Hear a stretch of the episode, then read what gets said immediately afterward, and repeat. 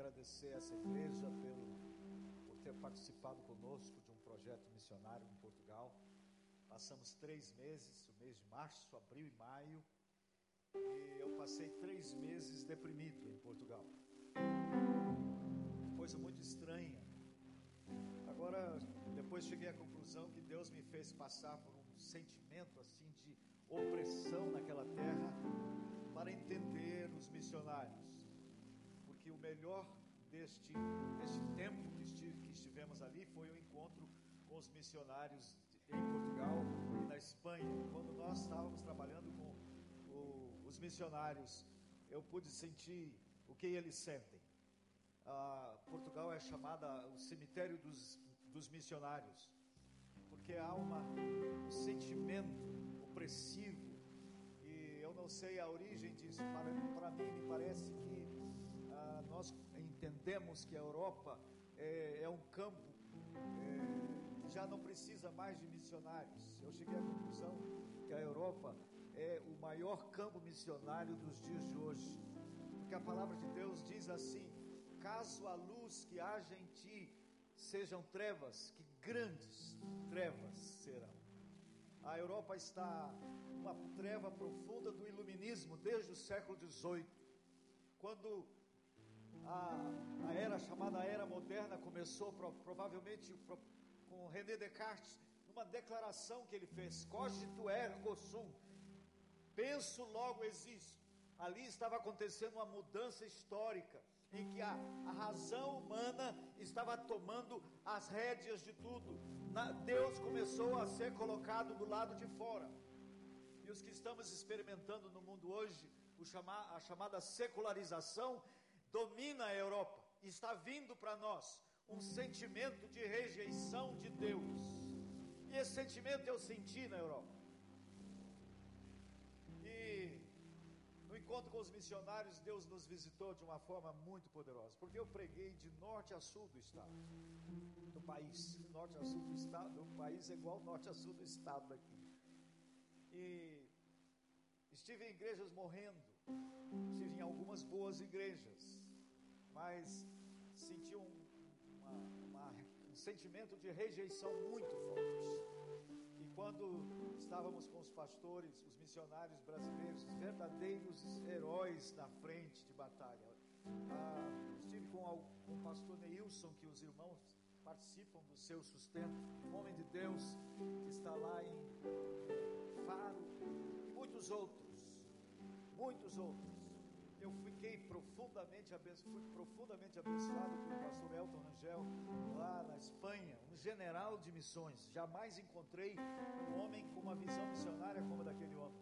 E ele nos tocou profundamente. Ele está sendo é, aposentado pela junta, mas ele está em pleno vapor. A igreja dele, uma igreja que nos moldes da Europa é uma igreja grande, de 300 membros, sustentam mais de 80 missionários no mundo. A igreja dele apenas homem fantástico.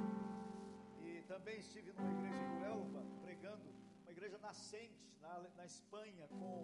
É, começou do zero. O pastor Lendo queria começar uma igreja sem ter nada de história. E essa igreja batizou no ano passado 47 pessoas. Isso em padrões da Europa é um milagre imenso, porque é uma igreja estruturada totalmente em células.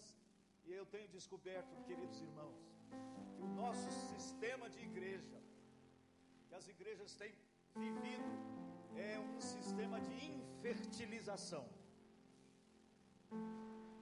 Vou explicar. Na reprodução humana, na reprodução humana, dá para eu contar nos dedos, casais do meu conhecimento que não puderam gerar um filho. O normal é gerar. Concordam? É anormal não gerar. Porque biologicamente todo ser humano, ou melhor, precisamos de duas pessoas, um macho e uma fêmea, do mesmo sexo não dá. Isso é distorção violenta nos dias de hoje. E o que tem acontecido é que no sistema que praticamos igreja, você se converte e você vem para o rebanho. mas você vem para o rebanho para ser um assistente, para comparecer aos cultos. A tese que nós estabelecemos é que todo mundo precisa estar junto, e isso é verdade, mas o crente novo não recebe a dose de desafio que precisa receber ao nascer, que ele tem que se reproduzir. Pé de laranjas é plantado para reproduzir, para dar laranjas. Ninguém planta um pé de laranja para ficar uma árvore bonita. Eu tenho vários pés de laranja no meu quintal. E eu cheguei de viagem e estavam carregados de frutos. Planta-se uma laranja para produzir laranjas. Deus planta um crente para reproduzir crente. Mas no sistema que nós praticamos de igreja, nós não reproduzimos. O normal é não reproduzir. A maioria aqui nunca ganhou ninguém. Por quê? Porque a tarefa é dada a você como indivíduo. E um indivíduo não reproduz. Para reprodução humana precisa pelo menos dois, né? Ou somente dois, né? Duas pessoas, um macho, um macho e uma fêmea. Pastor Wander tem trazido para os irmãos o desafio da igreja em células. Está acontecendo no mundo através dessa visão de igreja em células é que a simples descoberta de que todo crente tem em si o poder da reprodução. Precisam se unir em pequenos grupos para o grupo se articular na reprodução de vida. Não é o grupo grande que se articula, é o grupo, é a célula pequena que se reproduz. Todos os irmãos, se quiserem de fato ter significação nesta vida, você tem que se reproduzir. Uma pessoa que fica estéril, que não pode ter filhos, ela pode adotar. Mas um crente que não se reproduz, ele enferma. O seu cristianismo enferma. A sua vida cristã enferma. Na nossa igreja, nós entramos no processo de igreja em células e estacionamos. Sabe por que estacionamos? Porque a igreja voltou-se para dentro. Nos grupos nós chamamos de igreja do lar, se tornaram grupos de comunhão. Grupo de comunhão é um grupo voltado para si, é para curtir, curtir a vida cristã uns com os outros, é muito importante. Isso é muito importante, mas descubro, descubro que comunhão é subproduto. A comunhão tem que nascer da missão e não o contrário. Imagine que vamos construir a casa para uma pessoa carente. Um grupo de irmãos se reúne para fazer um mutirão para construir a casa daquela pessoa. Mulheres vão para cozinhar, homens vão como pedreiros e pintores e tantas coisas mais. No fazer a obra tem comunhão. Passam dias maravilhosos juntos, trabalhando juntos. Ou nós andamos nesse caminho, o nosso cristianismo vai minguar. Você não se reduzir, se você não tiver filho para cuidar, você morre. Sem deixar descendência. Espiritualmente também. Todos nós temos que ter filhos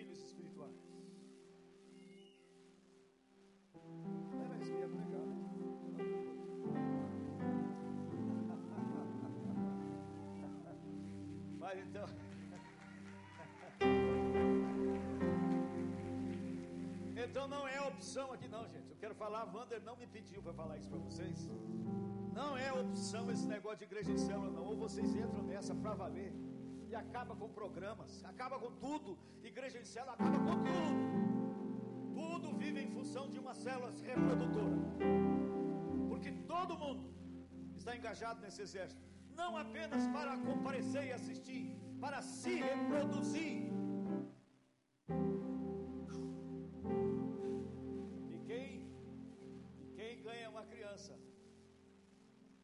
Falando da sua filha. Quando nasceu sua filha, vocês entregaram ela para uma creche maravilhosa, cuidar dela.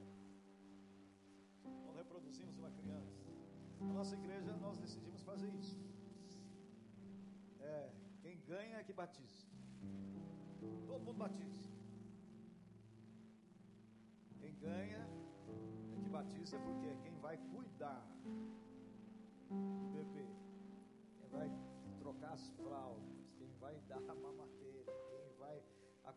de noite. Quem vai cuidar da dor de barriga é quem gera. Ou a fé cristã assume essa postura, ou todos os crentes assumem essa postura, ou você será uma pessoa estagnada. Não tem jeito, não tem jeito. Então, uma Europa que dizem pós-cristã, um jovem missionário, resolve não aceitar nenhum membro velho. Eram, quando começou o trabalho em Elva, alguns crentes daquela que estavam sem igreja lá começaram a vir, falou, não, não, não aqui. Já imaginou o missionário que não quer crente? Não quer crente. Não, não, não, não. Por favor. Porque não queria começar uma igreja com gente que tem já um projeto estacionado projeto de assistência a cultos é a única coisa que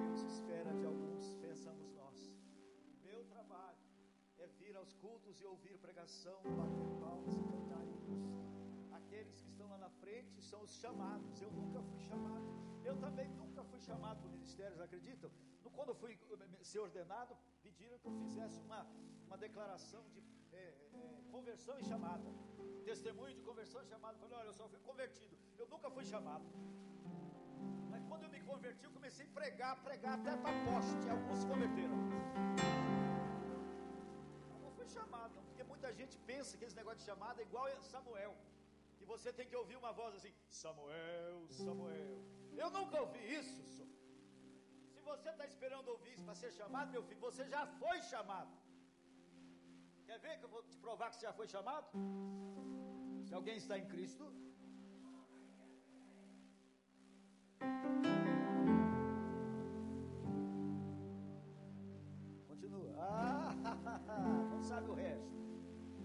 nós pensamos esse versículo. Sabe qual é a continuação qualquer? Pois tudo provém de Deus, que nos reconciliou consigo mesmo e nos concedeu o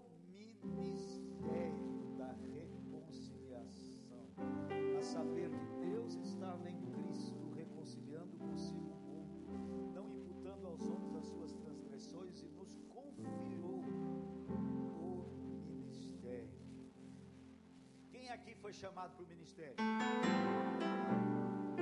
Todas as novas criaturas que estão aqui. Quem que é nova criatura aqui?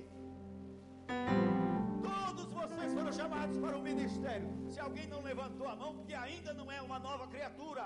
Você ainda não nasceu de novo. Você ainda não foi chamado. Mas se você já nasceu de novo, você já está no ministério de reprodução. E nesse ministério não precisa fazer limitação de filho, não. Mas tem que gerar com responsabilidade para cuidar. Então tratem de se enganjar numa célula. Se virem. Porque isso não é. Ou nós vamos entender esse negócio de fé cristã, ou nós vamos morrer na praia.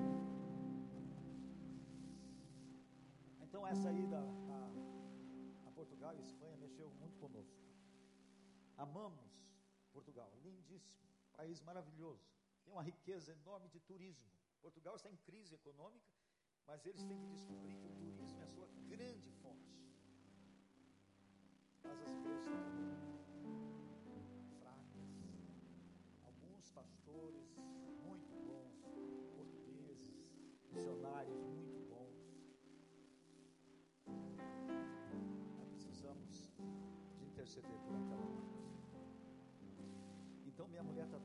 para passar uns dois anos por na Espanha. Por causa desta igreja em Huelva. Ela está querendo, eu digo ela porque eu, eu sou muito tupiniquim demais. Eu ainda não tenho segurança se devemos fazer isso. Mas eu estou aberto, porque Deus quiser. Passamos dois anos trabalhando ali na plantação de uma igreja em células, ajudar o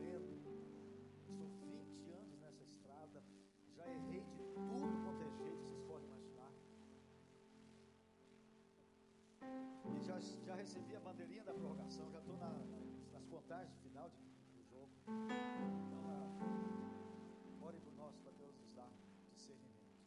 Mas eu voltei deprimido eu estou ainda meio de farol baixo, então vocês vão ter um pregador meio deprimido aqui hoje.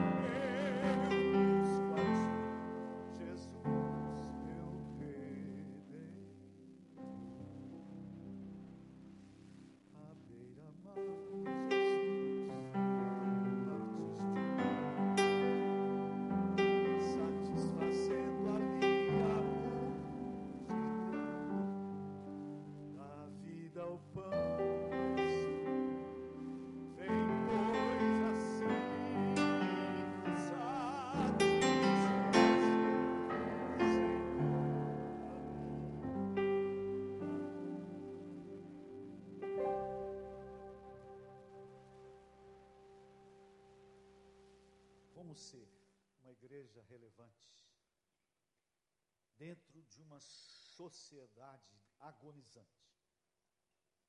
É o que vamos refletir nesta manhã. O apóstolo Paulo escreveu dizendo que tudo que foi escrito, referindo-se ao Velho Testamento, tudo que foi escrito, toda a história do povo judeu, todas as experiências daquele povo com Deus, tudo que foi escrito, diz Paulo, para o nosso ensino foi escrito, para que através das consolações, para que através das Escrituras sejamos consolados. Então nós temos que olhar para trás. Eu amo história, estudar história. Eu gostaria muito de fazer um curso profundo de história. Não tem mais tempo para isso. Mas eu amo olhar para o passado e ver e compreender a história, porque ela se repete. E eu quero ler um texto de uma história de 2.700 anos atrás, que parece com o jornal de hoje pela manhã. Abra sua Bíblia, no capítulo 1 do livro de Isaías. E aqui está a descrição de uma situação histórica deplorável. Nós iremos ler até o versículo 18. Até o versículo 17. Tenham paciência com a leitura, são 17 versículos. Visão de Isaías, filho de Amós, que ele teve a respeito de Judá e Jerusalém, nos dias de Uzias, Jotão, Acás e Ezequias, reis de Judá. Ouvi, ó céus, e dá ouvidos, ó terra, porque o Senhor é quem fala. Criei filhos e os engrandeci mas eles estão revoltados contra mim. O boi conhece o seu possuidor, e o jumento o dono da sua manjedoura, mas Israel não tem conhecimento. O meu povo não entende. Ai desta nação pecaminosa, povo carregado de iniquidade, raça de malignos, filhos corruptores, abandonaram o Senhor blasfemaram do Santo de Israel, voltaram para trás, porque a vez de ainda ser feridos, visto que continuais em rebeldia, toda a cabeça está doente e todo o coração enfermo, desde a planta do pé até a cabeça, não há nele coisa sã, senão feridas, contusões, chagas inflamadas, umas e outras não espremidas, nem atadas, nem amolecidas com óleo. A vossa terra está assolada, as vossas cidades consumidas pelo fogo. A vossa lavoura os estranhos devoram em vossa presença, e a terra se acha devastada como numa subversão de estranhos.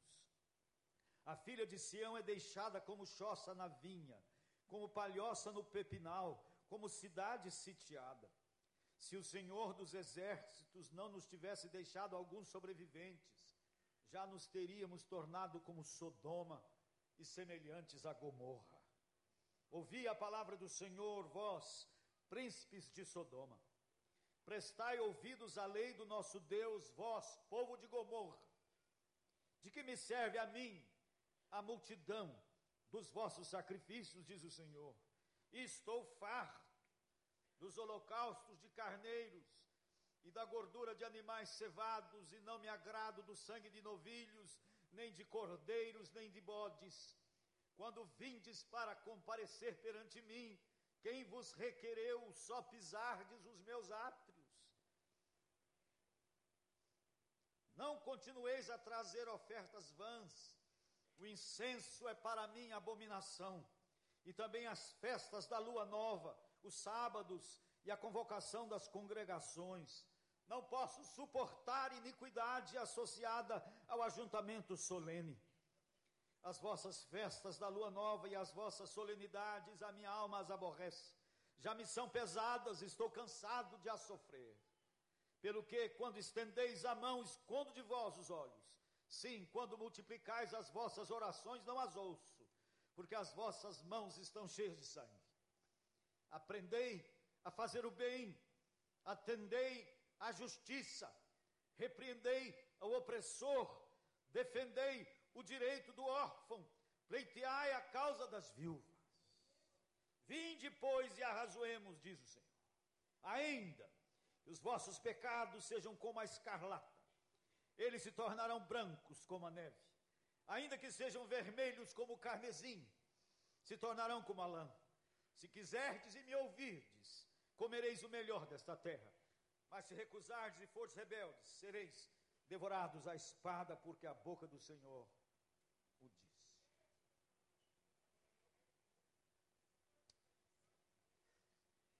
Dias muito semelhantes aos nossos, em muitos aspectos. No capítulo 1 aqui, o povo é descrito como um corpo podre, é o que vimos nos versículos 4 a 6. No versículo 10 nos compara, compara o povo com Sodoma e Gomorra. Sodoma e Gomorra, duas cidades que foram destruídas pela mão de Deus por causa da corrupção dominante. A descrição que o profeta faz do povo é um corpo podre, podridão moral, podridão social, podridão política e, acima de tudo, podridão espiritual, a ponto de Deus dizer: Não posso suportar iniquidade associada ao ajuntamento solene, não posso mais suportar os vossos cultos. É isso que Deus está falando a um povo. Foi assim, num tempo de profundas crises, de mensalão, de rombos na Petrobras, de dólares na cueca, de igrejas e grupos evangélicos comprados, de currais eleitorais evangélicos, de um total descrédito nas instituições, de lideranças que não podem servir de paradigma para os jovens, para a juventude. E os jovens estão crescendo com uma falta absoluta de modelos a quem seguir de líderes evangélicos religiosos corrompidos. Isaías, em dias como os nossos dias, muito semelhantes aos nossos dias, buscou a face do Senhor. Um crente, jovem, mas que conseguiu fazer uma leitura adequada do seu momento.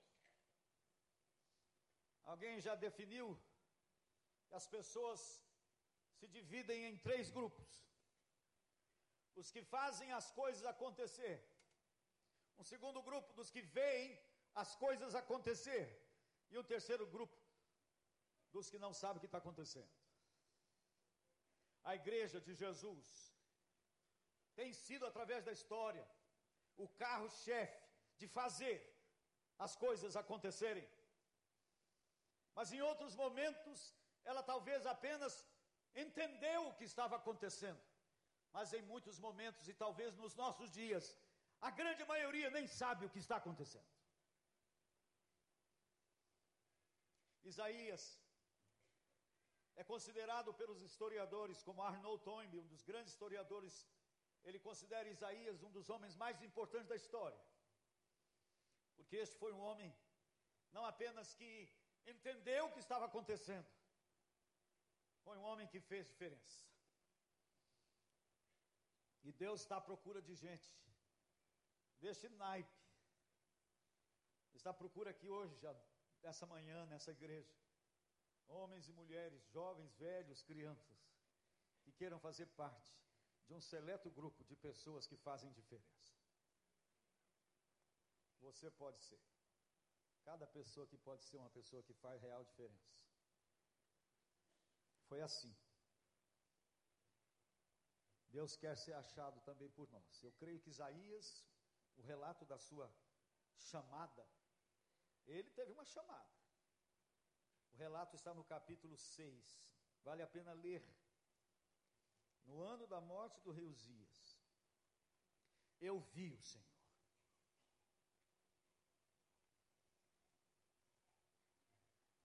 Você já viu o Senhor?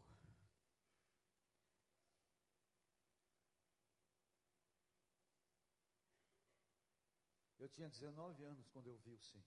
Eu não vi, eu não tive uma visão, não. Mas eu encontrei com Ele. A minha vida foi revolucionada. Eu estava num momento de, da história da minha vida, descrente de tudo. Estava entrando para a universidade e deixei de crer. Eu cresci na igreja, acostumei com a igreja, rato de igreja. Eu naveguei até aquele momento da minha vida na fé dos meus pais. Porque é, é assim que funciona a coisa. A criança, o jovem, o adolescente, ele anda um período da sua vida a, a, na fé dos pais, mas chega um momento que a fé dos pais não serve mais para ele. O povo de Israel atravessou o Mar Vermelho. Aquela geração toda que atravessou o Mar Vermelho passou 40 anos falando para os filhos como tinha sido maravilhosa a travessia do Mar Vermelho. Os filhos nasceram no deserto ouvindo os pais contarem as histórias de que atravessaram com a parede de mar de um lado. E os filhos enjoaram de ouvir essa história. Mas quando foram entrar em Canaã, aquela geração teve que passar o Rio Jordão. E agora eles viram o Jordão se abrir diante deles. Não era mais a história do papai e da mamãe, agora era a sua história. Eu sei que uma grande preocupação dos pais aqui é com os filhos. Os filhos estão deixando a fé. Os filhos não estão querendo a igreja. Você faz tudo que pode. A igreja faz malabarismo para entretenimento, entretenimento dos jovens. Mas eles estão andando ainda na fé dos seus pais. E eles precisam passar o Jordão. Eles precisam ter a sua experiência com Deus. Eles precisam encontrar a razão de viver. Aconteceu comigo, eu tinha 19 anos de idade, quando eu conheci Jesus e a vida começou para mim ali. Foi revolucionada a minha vida. E se tem alguém aqui que ainda não passou o Jordão, você ainda não entrou na terra prometida. Você ainda não entrou na vida com Deus, você é apenas um religioso. Isaías passou por uma experiência profunda com Deus até aquele momento. Até aquele momento, eu acho que Isaías compreendia bem a história. Ele estava buscando a Deus por causa da situação sociopolítica e espiritual do povo. Ele conseguia avaliar as, as lutas, o problema sério, como talvez você consiga avaliar do nosso Brasil. Mas você vê isso como um problema fora de você. Mas naquele dia, Isaías descobriu o problema dentro dele. E diz o texto que ele viu o Senhor assentado no alto e sublime trono e as abas de suas vestes enchiam o templo. Serafins estavam por cima dele, cada um tinha seis asas. Com duas cobriu o rosto, com duas cobriu os pés e com duas voava, e clamavam uns para os outros, dizendo: Santo, Santo, Santo é o Senhor dos exércitos, toda a terra está cheia da sua glória. As bases do limiar se moveram à voz do que clamava, e a casa se encheu de fumaça. Então disse eu: Ai de mim, estou perdido, porque sou homem de lábios impuros. Habito no meio de um povo de impuros lábios, e os meus olhos viram o Rei, o Senhor dos exércitos. Então um dos serafins voou para mim, trazendo na mão uma brasa viva que tirara do altar com uma tenaz. Com a brasa tocou a minha boca e disse: Eis que ela tocou os teus lábios, a tua iniquidade foi tirada e perdoado o teu pecado. Depois disto ouvi a voz do Senhor que dizia: A quem enviarei? E quem há de ir por nós? Disse eu: Eis-me aqui, envia-me a mim. Deus concedeu a Isaías naquele dia não apenas uma visão, ele teve quatro visões. Aqui estão registradas quatro visões que Isaías teve naquele dia. A primeira visão foi uma visão da glória e da santidade de Deus. Ele teve uma visão real de Deus. Ele buscou a Deus e o caos reinava, mas naquele dia ele viu que os céus governam. Ele viu o Senhor assentado num alto e sublime trono. O que isto comunicou a ele? Que apesar do caos reinante, Deus está no comando da história.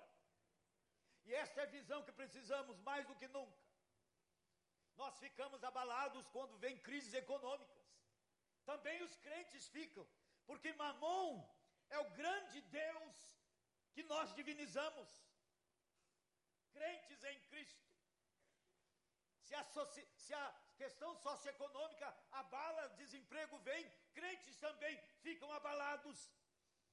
Mas nós somos o povo cujo Deus é o Senhor do todo o universo e tem o, o mundo nas mãos e que promete que nenhum fio cai da nossa cabeça sem que seja do seu consentimento. Você tem que ter esta visão. Se o povo de Deus não tiver esta visão hoje, ele embarca junto com aqueles que estão caindo na depressão. Eu fiquei deprimido, não entendi esse troço de depressão. Eu estou ainda aqui de farol baixo, tem uma psicóloga ali até preocupada comigo. Depressão tem algumas causas também químicas engraçadas, né? Mas eu vi um país deprimido, eu vi Portugal deprimido. 25, 20% de desemprego, a Espanha com 25%. E a dona Dilma diz que nós estamos bem. Mas eu vejo um país caminhando para situações gravíssimas. E nós ficamos abalados. Mas Deus espera que o seu povo, como ele quis mostrar a Isaías naquele dia, eu estou no governo desse negócio. Essa primeira visão é indispensável. Os céus governam, meus queridos.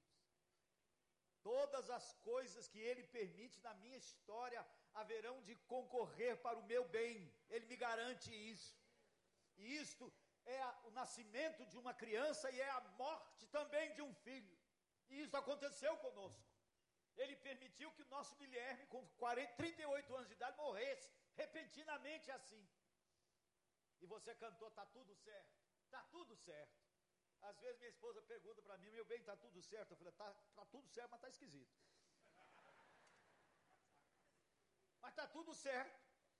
Se Deus está no comando, está tudo certo. Concordo? É, você precisa dessa visão, eu preciso dessa visão todos os dias. Eu preciso dessa visão.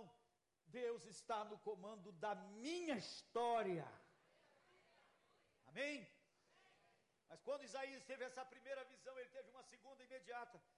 Ele teve uma visão real do ser humano. Ele viu-se até aquele dia, talvez ele tinha visto a podridão fora dele. Como a gente consegue avaliar a situação política do país, a situação de, de líderes que estão tombando, e podemos nos sentir salvaguardados, como se aquilo não nos atingisse. Mas Isaías, naquele dia, ele se enxergou: ai de mim! Você será de pouca valia se você enxergar a iniquidade apenas fora de você. Você só terá valor real quando você descobrir que ela está dentro de você. Quando Isaías percebeu isso, a realidade sobre ele, uma visão real de si, Ele desceu do salto alto, que até aquele dia ele era crente de salto alto. Ele criticava todo mundo, vocês não são tão espirituais, eu sou o melhor dessa, dessa igreja. Naquele dia ele se nivelou. Vocês querem saber quando é que o povo de Deus se nivela? Comunhão se nivela na fraqueza. Essa igreja precisa ser quebrada. Quando descobrirmos que somos todos iguais, pecadores fracos, carentes da graça, foi isso que Isaías viu. Ai de mim! Deus está esperando um povo que seja quebrado, que se curve e reconheça a sua realidade. Quando Isaías teve essa visão real de si e de fora, ele teve uma terceira visão. Anjo tocou nos seus lábios e diz: A tua iniquidade foi tirada e o teu pecado foi coberto. Ele teve uma visão da graça. Meus queridos, graça não é permissão para pecar. Graça é perdão de Deus para o falho, para o que erra, para o que tropeça. Isto é graça. E este conceito de graça só existe na fé cristã. No budismo não tem, no sintoísmo não tem, no islamismo não tem, em nenhum ismo tem. Só a fé cristã tem o conceito da graça.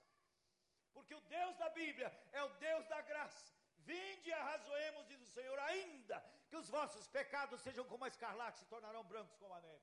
Esse é o Deus da graça. Ainda que você tropeçou, ainda que você tenha falhado, Deus está dizendo: Vinde a mim. Vinde a mim todos vós que andais cansados de tentar melhorar-se. Vinde a mim todos que não estão dando conta de cuidar bem dos seus filhos. Vinde a mim que, to, que estão arrasados porque estão vendo os filhos fugirem por entre os seus dedos. Vinde a mim e eu vos aliviarei. Tomai sobre vós o meu jugo e aprendei de mim, que sou manso e humilde de coração. É indispensável esta segunda visão. Se você não tiver, não tiver uma visão real de si, você vai ser um crente soberbo que julga os demais e não não tem consolação para o fraco. Você vai ser um crente legalista que vai apontar todos os dedos para aquele que tropeça. E alguém já disse que a igreja tem sido um exército que abandona os seus feridos. Porque quando alguém tropeça e cai, nós o desprezamos.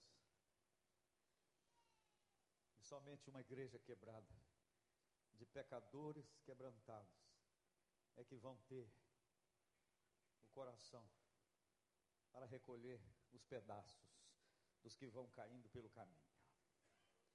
E Deus quer fazer desta igreja, esta igreja compassiva, essa igreja que cura os feridos, que cuida dos doentes e dos fracos, dos crentes que estão falhando.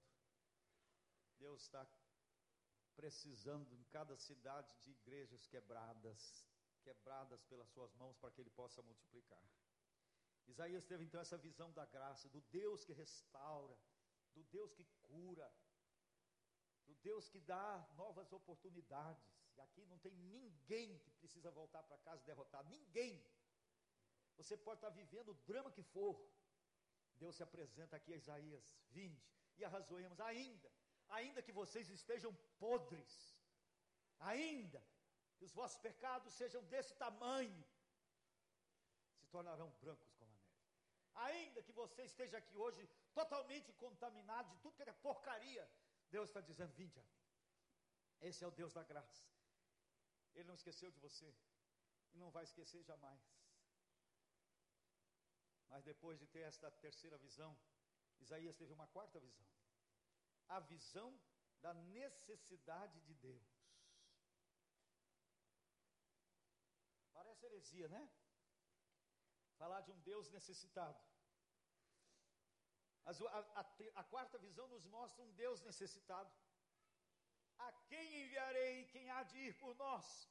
Deus não diz para Isaías, depois de estar quebrantado e experimentar o toque da graça, Deus não disse, vai Isaías. Deus coloca diante dele a sua necessidade e aguardou uma resposta. O Deus da Bíblia é um Deus carente. O mais absurdo que possa lhe parecer. O Deus da Bíblia é um Deus que precisa de nós. É a Trindade falando. Deus precisa de nós em dois lugares. Abra sua Bíblia em Êxodo 17. Você vai ver os dois lugares que Deus precisa de nós. Êxodo 17, 8. Então veio Amaleque, pelejou contra Israel em Refidim.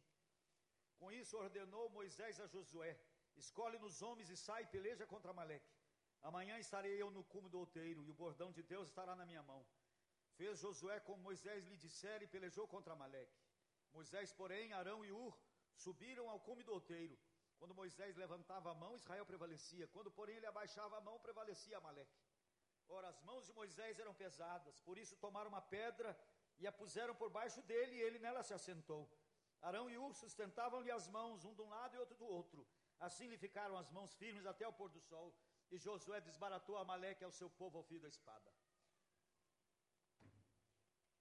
Deus está precisando do seu povo em dois lugares: no vale, na luta e no monte. Moisés chama Arão e Ur, sobem com eles para o monte e manda Josué descer para o vale para lutar contra os inimigos. Arão e Ur subiram com Moisés e ficaram apenas de colegas. Eles estão lá observando. E eles fazem uma observação científica. Eles percebem que quando Moisés está orando, Josué está prevalecendo. Mas de repente eles percebiam Josué apanhando e olhavam, Moisés não estava intercedendo. Aí eles se uniram a Moisés até Josué prevalecer. Eles descobriram que o que definia a vitória no vale era o monte. Eu tenho visto a igreja se movimentar muito para estratégias no vale. As igrejas, as juntas missionárias, fazem grandes projetos para adestrar bem Josué para ir para os campos de peleja. Mas eu não vejo a igreja de Jesus de mãos erguidas. E talvez seja o maior chamado para a igreja hoje, é para estar de mãos erguidas. Paulo diz: roga aos varões que orem em todo lugar, levantando mãos santas, sem brigas. Juan Carlos Ortiz, um pregador muito irônico, um argentino, ele conta que estava lá um irmão lutando contra o reino das trevas, o outro falou: Ô oh, irmão, você também está lutando contra o reino das trevas. O Estou, estou sim. E você, de que grupo é? Ah, eu sou batista, eu sou da Assembleia. Bah, bah, bah, bah, bah. Começaram a lutar um com o outro. E o diabo diz: Esses crentes não me dão trabalho. Eles brigam entre si. Está na hora de nós acabarmos com essas brigas idiotas e darmos as mãos. Mas é, estava falando ontem para o Franco que quando a gente pensa em unidade da igreja, do povo de Deus todo, a gente acha que isso é impossível. É igual a história daquela criança, menino que estava na breia do mar, com a praia carregada de estrelas do mar, e um, um observador per, percebeu aquele menino pegando uma estrela e jogando de volta no mar. Pacientemente pegava e jogava. Aí chegou para o menino e disse: Mas olha a quantidade de estrelas, é impossível. Ele falou: Mas essa aqui não vai morrer. Nós ficamos imobilizados quando prestamos atenção no macro. Mas eu chamo vocês hoje, a maior necessidade de Deus hoje é de casais em unidade para jogar estrelas de volta no mar, para resgatar os filhos. A maior necessidade de Deus hoje é de intercessores. Vieram os irmãos aqui na frente, escrito intercessor. Deus quer um povo intercessor. E eu pergunto, por quê? Por que oramos tão pouco? Eu preguei aqui antes de viajar sobre isso. E falei do meu maior fracasso. Por que oramos tão pouco? As reuniões de oração, na maioria das igrejas, um grupinho pequeno. Eu, eu, eu duvido, Duvido que aqui seja diferente. Essa igreja tem não sei quantos mil membros. E quantos vêm para uma reunião de oração? Muito poucos, proporcionalmente, não é? Por quê? Alguns crentes estão se limitando a rezar na hora da comida. Ou quando põe a criança para dormir. Por que, que não oramos? Porque não cremos que a oração faz diferença. De fato, não cremos. Jesus contou uma parábola daquele juiz iníquo que a viúva ficou lá. E ele termina aquela parábola dizendo: E porventura, quando vier o filho do homem, achará fé na terra. Jesus estava dizendo que, a, por ocasião da sua volta, a fé iria se escassear. Fé em quê? Fé de que a oração intervém no nosso cotidiano, que Deus intervenha. Nós não cremos que de fato Deus se inter, intervenha no nosso cotidiano. Mas por que isso? Eu acho que uma das razões é porque nós entendemos muito errado 1 João 5, que diz assim: Esta é a confiança que temos para com Ele, que se pedirmos alguma coisa segundo a Sua vontade, sabemos que Ele nos ouve. E se sabemos que Ele nos ouve quanto ao que lhe pedimos, estamos certos de obter os pedidos que lhe temos feito. Não há crente que não conheça esse versículo. Todo crente sabe que nós temos que pedir segundo a vontade de Deus, não é? Não é? Aí o raciocínio segue o seguinte curso: se eu tenho que pedir algo que é da vontade de Deus, por que eu tenho que pedir? Porque se é da vontade dele, vai fazer. Se não é, não vai fazer, que diferença faz pedir? Você não confessa isso, você não verbaliza isso, mas você sente isso. Por isso não ora. Alguns teólogos liberais chegam a dizer que o valor da oração é apenas psicológico, é para você mesmo.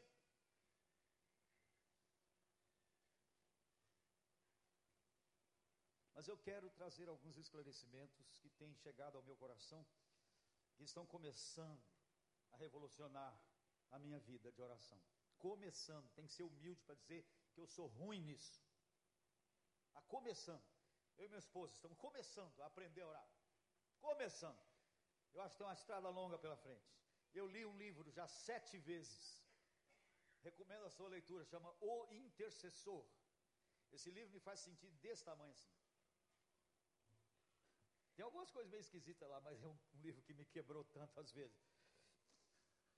E eu tenho chegado a perceber algumas coisas. A primeira percepção é que Deus tem vontades que não se realizam.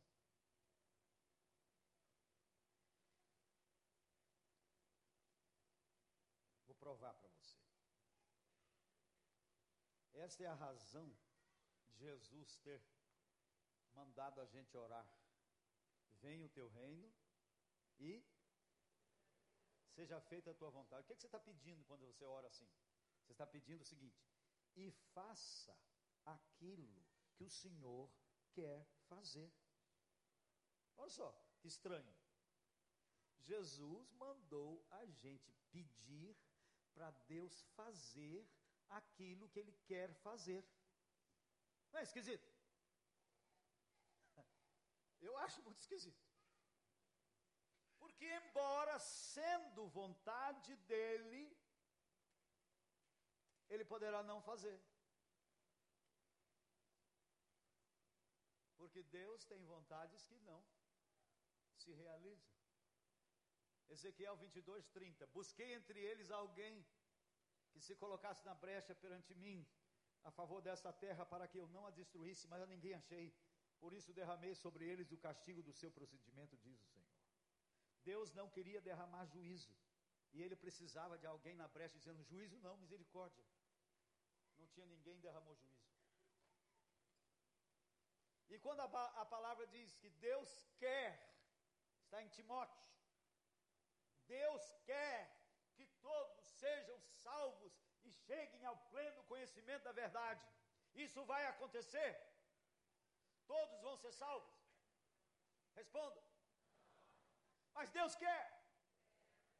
Então, isso é a base. Esse texto é a base para orarmos pela conversão de qualquer pessoa. Porque quando oramos pela conversão de uma pessoa, nós estamos pedindo aquilo que Deus quer. E a palavra diz que quando pedimos aquilo que Deus quer, podemos estar certos de que iremos obter. Eu tinha desistido do meu filho dos dois filhos que não são crentes. O meu mais velho, vai fazer 49 anos, filósofo, se tornou discípulo de Heidegger, chutou Jesus para fora. Eu acho que ele nunca teve Jesus Na realidade, ele foi um jovem maravilhoso, cresceu na igreja, na banda da igreja, um jovem precioso, mas nunca se converteu. E o nosso terceiro filho tem um problema de saúde e há um, uma, um antagonismo no seu, no seu cérebro que resiste também a Deus. E eu tinha desistido. Eu falei, Deus já sabe, eu já cansei de pedir, então não é mais comigo. Aí descobri,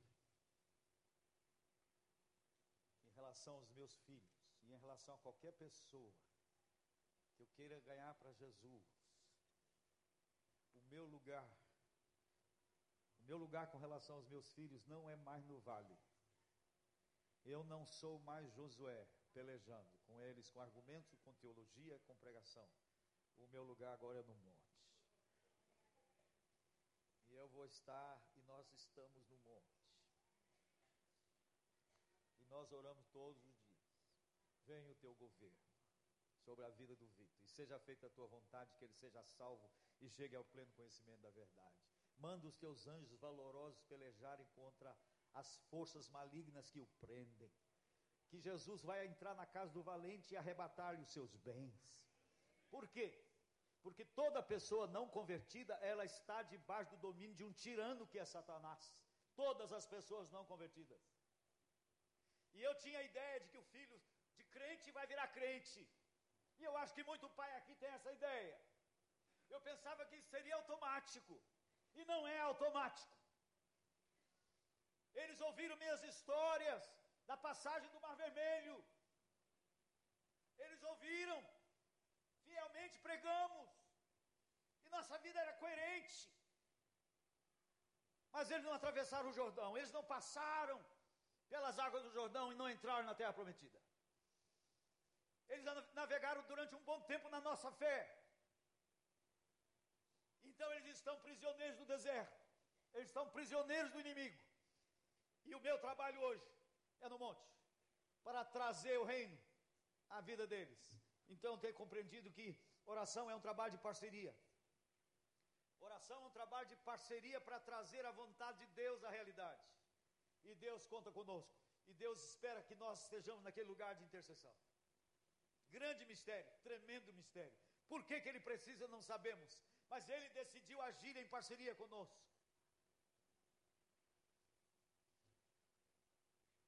E a oração tem duas fases. Primeira fase é do discernimento da vontade de Deus. Por isso nós deveríamos orar por um período discernindo se algo é da vontade de Deus. E quando a gente tem segurança de que aquilo é da vontade de Deus, não, aí começa a segunda fase. É a fase de batalha espiritual. Porque nós paramos às vezes ali. Quando temos uma segurança de que aquilo é da vontade de Deus, você para. Mas agora começa outra fase, porque vai haver impedimento. Vai haver impedimento. Moisés orava, Josué prevalecia. Ele parava, Amaleque prevalecia. O que, que definiu a vitória de Josué? Foi a permanência. Eu preguei isso aqui antes de viajar e vocês vão lembrar. Um texto incrível aqui no livro de Daniel. Daniel está passando 21 dias em oração. 21 dias sem comer nada em jejum e oração. Eu também não entendia muito esse negócio de jejum.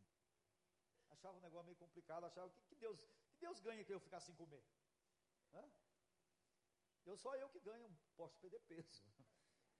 Eu não entendia direito esse negócio do jejum. Daniel está orando 21 dias, sem comer nada, intercedendo, de mãos erguidas. Chega o anjo Gabriel e diz para ele: Desde o primeiro dia você começou a orar, tua oração foi ouvida, e eu estou aqui. Ah, caramba, levou 21 dias para chegar. Será que o anjo era lerdo? Ou era muito longe de onde ele veio? Por que, que demorou 21 dias? Ele disse: Porém, mas o príncipe do reino da Pérsia me resistiu por 21 dias. Quem era o príncipe do reino da Pérsia? Uma potestade que dominava o governo da Pérsia. E a Pérsia é que estava dominando sobre Israel. Uma potestade, um poder espiritual resistiu ao anjo para chegar a Daniel. quer dizer que os demônios têm poder de resistir. E o que é a oração? Frank Perret, no seu livro O Mundo Tenebroso, sugere que as nossas orações fortalecem os anjos nessa batalha. E parece ter fundamento isso. E eu diria que os nossos pecados fortalecem os demônios. Todas as vezes que pecamos, nós estamos dizendo não para Deus e sim para o diabo. Nós estamos dando gás para eles. Então a coisa é muito mais séria do que a gente entende. Eu estava pregando isso numa reunião de pastores da Convenção Batista Nacional, lá em Belo Horizonte. E depois fomos orar. Um pastor muito conhecido, não vou falar o nome dele, não, todos vocês conhecem. Quando Batista ouve alguém falar assim, aí ele falou assim: Gente, nós estávamos orando, eu tive uma visão. Aí nós botamos tudo bem para trás, né?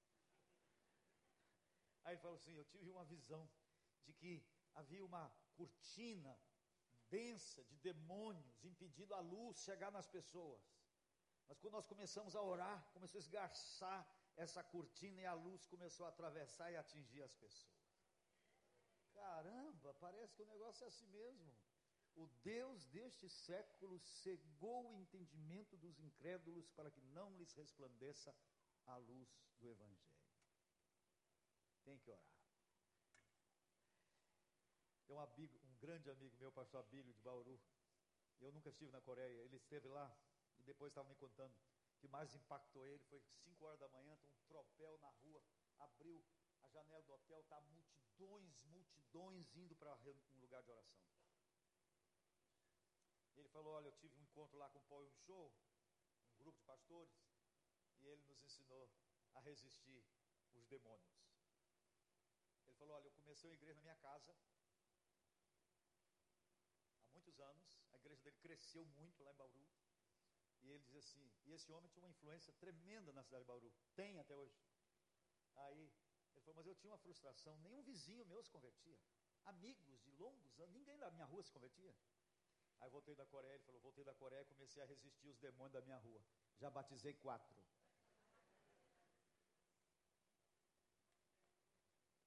Nós temos que entender esse negócio. Nossa luta, diz Paulo, não é contra carne e sangue é contra poderes espirituais nas regiões celestes, ou seja, na atmosfera ambiente. Nós estamos numa batalha contra forças espirituais. Paz, você tem que ir para o monte. Não é fazer como em Belo Horizonte, não. Belo Horizonte tem um monte de monte. Lá perto da oitava presbiteriana tem um monte lá que vive assim de crente. Olha a pipoca, os crentes lá. Por que, que Jesus subia no monte? Era para ficar sozinho. Ah, lá, lá em Belo Horizonte tem a mística do monte. O irmão já orou no monte? Ah, irmão precisa orar no monte. Não é no monte tem que subir porque fica mais perto, não. Casais. Vamos pensar no micro. Vocês querem ganhar seus filhos? E está falando aqui um pai que tem dois filhos que ainda não estão no reino. Quando eles chutaram o pau da barraca, nós passamos meses chorando. Meses. Um condomínio que morávamos, uma mata, nós andávamos naquela mata chorando, chorando. Meses chorando. Foi a pior coisa que já aconteceu na minha vida. Ele estava com 19, 20 anos de idade. Tiveram uma adolescência tardia. Chutaram tudo para o espaço. Deus, igreja, tudo para o espaço. Foi muita dor. Muita dor. O Guilherme, que já foi para a glória, partiu crente. E eu quero ver o Victor antes de eu ir embora. Eu fui muito encorajado, até contei isso aqui. Um tio da minha esposa, que se dizia ateu, preguei para ele muito. Tio Hernani, um médico lá em São Paulo. E eu preguei muitas vezes para ele. O pai dele, um grande pastor presbiteriano, um homem de Deus. E o tio Hernani se dizia, se dizia ateu. Uns três anos atrás ele estava muito mal no hospital. Tia Carmen ficava com ele lá durante o dia, mas tinha que ir para casa, não podia dormir lá. No outro dia voltava cedo para passar o dia lá com ele. Quando ela chegou lá uma manhã, ele disse: Carminha, Carminha, estou crendo em tudo. Tudo que eu falei que não cria, agora eu creio em tudo. Chama os filhos. Vieram os filhos, ele deu testemunho para eles, daí uma semana morreu. Eu posso imaginar que aqueles pais não viram. Minha mãe não viu meu irmão acima de mim que tinha sido líder na igreja, depois se meteu no mundão. Eu vi ele se convertendo, minha mãe já tinha ido embora. Ele entregou a vida totalmente ao Senhor numa pregação que eu estava fazendo lá no bairro de Santana. E começou a acertar a vida dele. Morreu. Desastre de automóvel. Eu tenho pedido para Deus, Senhor, dá o privilégio de ver. Eu quero ver. Eu quero ter o privilégio de ter comunhão com os meus filhos que ainda não te conhecem. Mas é uma batalha árdua. E eu desafio vocês, pais. Tem duas condições. Duas condições que a Bíblia coloca. Uma está escrito nessa aliança, quando nós casamos. Botamos um versículo aqui. Mateus 18, 19. Em verdade, em verdade vos digo: e se dois dentre vós sobre a terra concordarem a respeito de qualquer coisa que porventura pedirem, ser-lhes-á concedida por meu Pai. Primeira condição para um casal orar: unidade, concordância, é sem briga. Casamento é mais ou menos isso. Hoje eu conheço casais que pararam aqui, ó. Um mora numa casa, outro mora noutra. Por quê? Conviver machuca. Eles então querem se reunir só para o açúcar, só para o chocolate. Mas viver no dia a dia, personalidades que se machucam. Isso é casamento. Deus planejou para ser assim. Para que haja unidade, tem que haver dor, tem que haver quebrantamento. Ninguém vai ser um com o outro se não se humilhar se não dobrar a cerviz, se não se arrepender, se não buscar o perdão do outro, se não consertar. Casamento para ter unidade tem que ter quebrantamento. Mas só vai conseguir orar se for em um. Ninguém ora assim, assim só reza. E para orar, para trazer a bênção para a conversão dos filhos que Deus quer, precisa de levantar a mão santa sem ira e sem briga. Igreja, se tem gente brigado com outro, não consegue orar. Mas eu, eu quero desafiar para o micro. Começa casal. Começa a interceder pelos seus filhos. Não partam da premissa de que eles já são de Deus. Conheci um pediatra que, quando recebia o bebê pelo comecinho, logo no, no, primeiro dia ele já impunha as mãos sobre a criança e começava a orar por ela. Ele falou, não, eu tenho que começar antes do diabo. Então comece, crentes está com medo de ver os filhos, está chegando a adolescência, criança, ela, ela, está ela está atraída pelo glamour do mundo. O mundo oferece muito glamour. Né? E quem é de classe média, igreja do recreio, gente de classe média alta, tudo cheio de grana. Não, tem alguns que não tem tanta grana aqui, mas tem muita gente cheia de grana aqui. Aí começa a encher filho de, de badulac. Né? Férias tem que ser na Disney World. E não sei mais o que. Né? E vai assim, e pensa que é isto que vai abençoar os filhos. Não é isto. O que os filhos precisam ver é que somos apaixonados por Jesus. É isso que eles precisam ver. Não pregação, não. É ver-nos apaixonados por Jesus. Eles perceberem que nós só temos uma razão para viver. Nós precisamos, não sei se meus filhos viram isso em mim. Parece que não. Eu sempre fui apaixonado por Jesus. Primeira condição, então, unidade. Meus queridos, isso aqui custa um preço altíssimo. Custa um preço. Hoje, eu acho que meu casamento vai dar certo. Nós estamos 49 anos casados. Eu acho que vai dar certo. Mas hoje nós estamos tão agarrados assim, ó, tão agarrados assim, ó, que não tem jeito mais não. Hoje nós somos um. Vocês já ouviram aquela história de falar assim, você já encontrou sua cara metade? Né? Fala essa história aqui? Isso é tolice. Casamento não é meio mais meio igual um. Meio mais meio igual a um não tem mistério nenhum. O grande mistério é um mais um igual a um.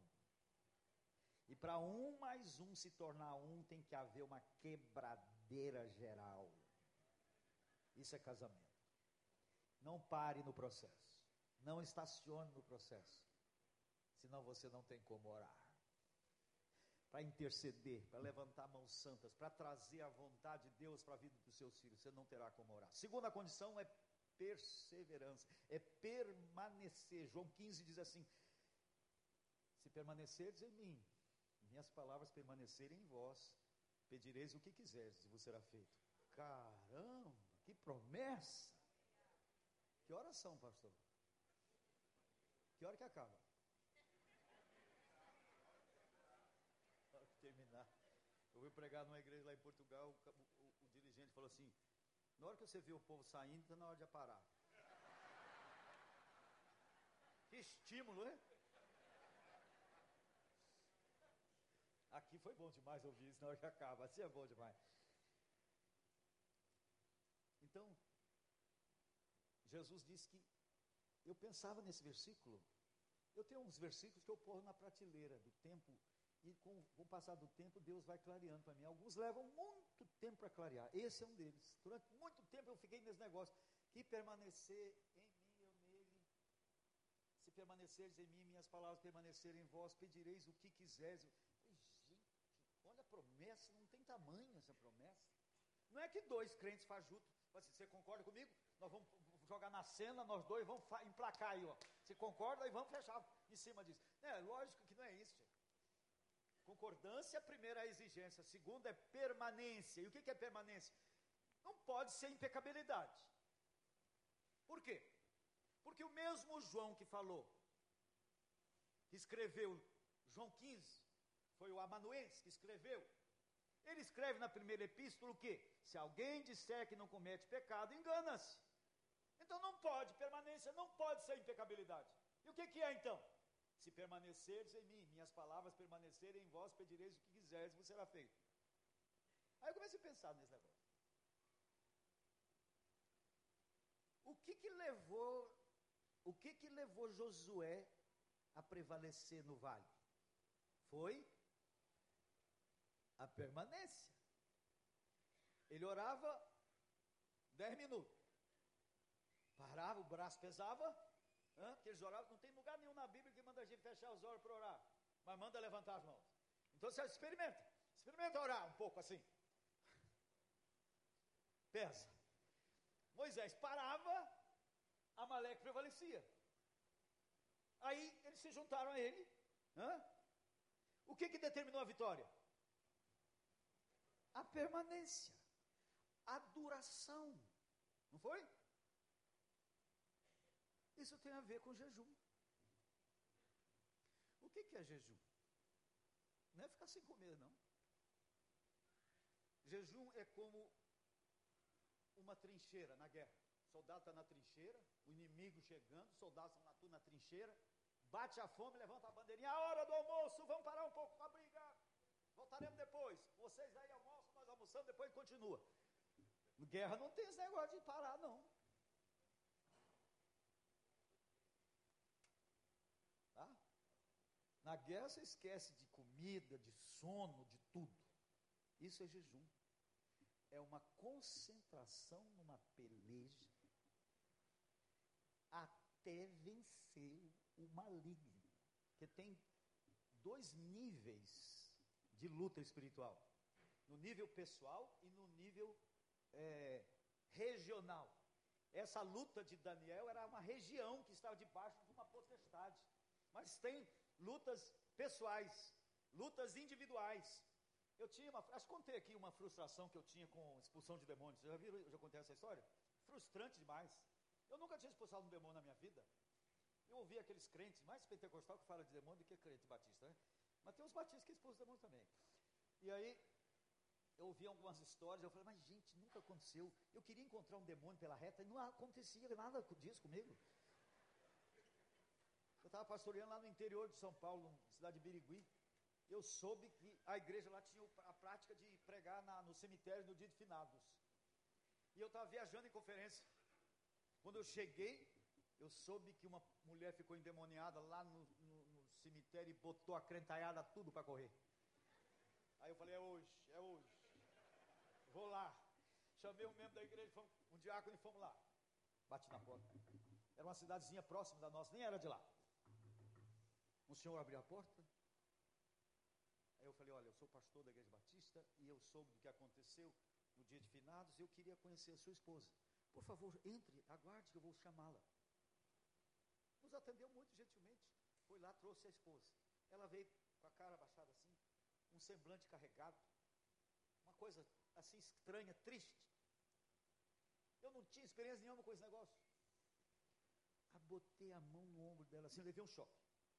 Estranho demais. Aí uma voz começou a falar. Gente, dizem que pregador não mente, mas exagera. Mas eu não vou exagerar. Foi exatamente assim que a mulher falou assim, ó. Mas eu, uma voz diferente da mulher. Mas eu não quero sair dela. Com essa moleza assim. Eu não quero sair dela. Foi, pois vai, falou duas vezes. Eu, mas eu não quero sair dela. Falei, pois vai ter que sair é já em nome de Jesus. Então, tchau. E saiu.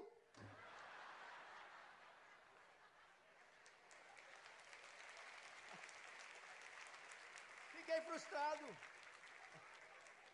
Fiquei frustrado que eu pensei que íamos ter uma bela briga, mas era um daqueles demônios fajuto. Jesus expulsou o demônio de uma pessoa e que o demônio se chamava legião. Legião era mais de 100 estava numa pessoa. Então existem poderes que estão aí agarrados. Meu filho está debaixo de um domínio. O valente o está prendendo, impedindo a luz de chegar. E eu tenho que interceder para que os anjos valorosos lutem por ele e arranquem e tirem essas trevas e a luz atinja ele. Seus filhos também. Não entregue de mão beijada. Hoje eu tenho visto casais se separando. Muito fácil, nós estamos aceitando o divórcio das pessoas. Um casal muito amigo, nós estávamos em Portugal, recebeu uma notícia, ela disse que pediu ao marido de presente de, casa, de aniversário uh, o divórcio. Aí nós começamos a interceder, eu nunca tive tanta compaixão no meu coração, começamos a clamar por eles. Pessoa muito ligada a nós, um casal maravilhoso. Nós começamos a chorar diante de Deus pedindo por eles. Aí antes de voltar de, de viagem, recebemos um e-mail deles dizendo assim, ela falou, nós, nós resolvemos casar de novo. Queridos, a igreja não está lutando as batalhas por aquilo que sabemos ser a vontade de Deus. Deus não quer separação de ninguém, não. E quando dois crentes começam a ter dificuldade, nós, nós começamos a arranjar um monte de contemporização e acabam os crentes separando, e ninguém está lutando em oração para impedir isso.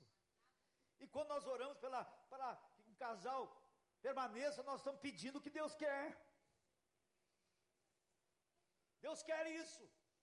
Então precisa de um povo que lute por isso. Senão nós seremos meros frequentadores de igreja, e isso é uma chatice. Só ser re religioso é uma droga. Se você não estiver engajado nesse exército, e você poder ser usado por Deus para libertar gente, para abençoar pessoas, o seu cristianismo vira zero, sua vida cristã vira nada. Você começa a querer vir para o culto para ver novidade apenas. Aí gosta desse pregador que fala umas bobagens de vez em quando aqui. Que Deus os abençoe. Esse pregador está deprimido, eu peço que olhe por nós.